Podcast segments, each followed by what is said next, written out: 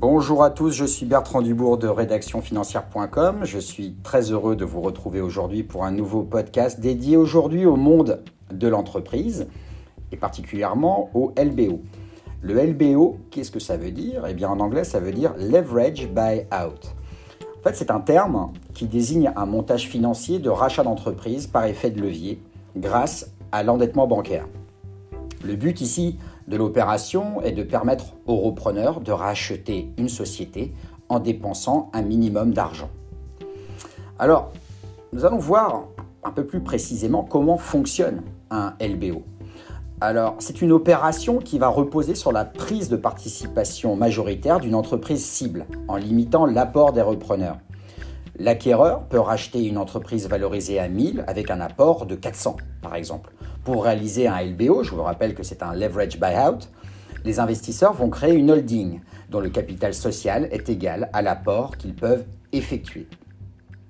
Concrètement, un LBO répond à trois objectifs, c'est-à-dire le premier, racheter une entreprise cible, le second, emprunter des fonds pour financer l'achat, et enfin rembourser l'emprunt grâce aux bénéfices générés par l'entreprise.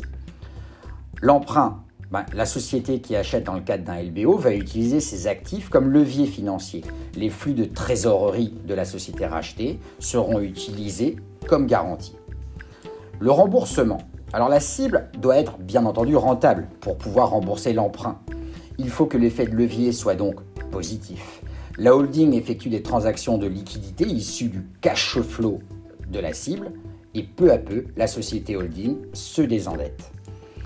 La fusion holding-société cible. La holding, qui rembourse l'emprunt en totalité, rachète les parts des associés minoritaires et fusionne alors avec la cible. Il existe quatre catégories de LBO. Le LBO peut prendre euh, différentes formes. Par exemple, il y a le LMBO, c'est le Leverage Management Buyout. Les repreneurs ici sont le top management de l'entreprise rachetée.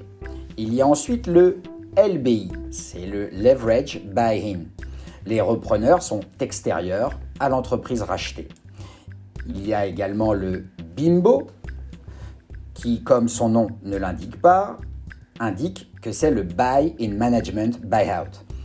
Ici, c'est le top management de l'entreprise rachetée et des personnes extérieures. C'est donc un mix.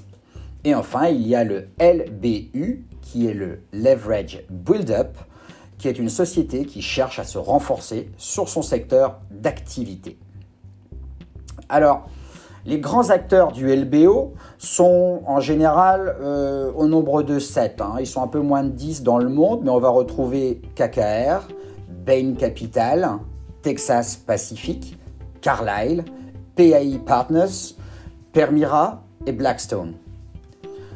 Alors quels sont les avantages d'un LBO L'avantage d'un LBO, c'est l'effet de levier financier qui est lié au financement du rachat de l'entreprise par un crédit bancaire. Le succès d'une opération est donc le rapport bénéfice versus les capitaux propres qui ont été engagés.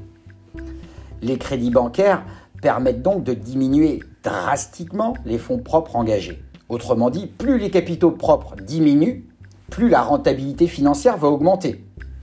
Fiscalement, on peut bénéficier de l'intégration fiscale pour n'avoir qu'une seule entité vis-à-vis du fisc qui va payer l'impôt sur les sociétés pour l'ensemble du groupe et cumuler ainsi les bénéfices et les pertes de toutes les filiales du groupe.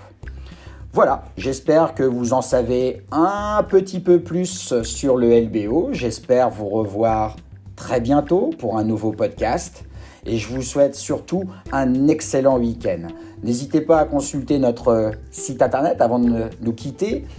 Donc c'est rédactionfinancière.com. Nous sommes spécialistes du contenu SEO financier, économique, immobilier, crypto-monnaie, fintech. Vous n'avez qu'à cliquer sur le bouton sur le site qui vous renvoie sur notre numéro de téléphone et on vous, on vous répondra très rapidement. Voilà, excellente journée encore une fois et à bientôt.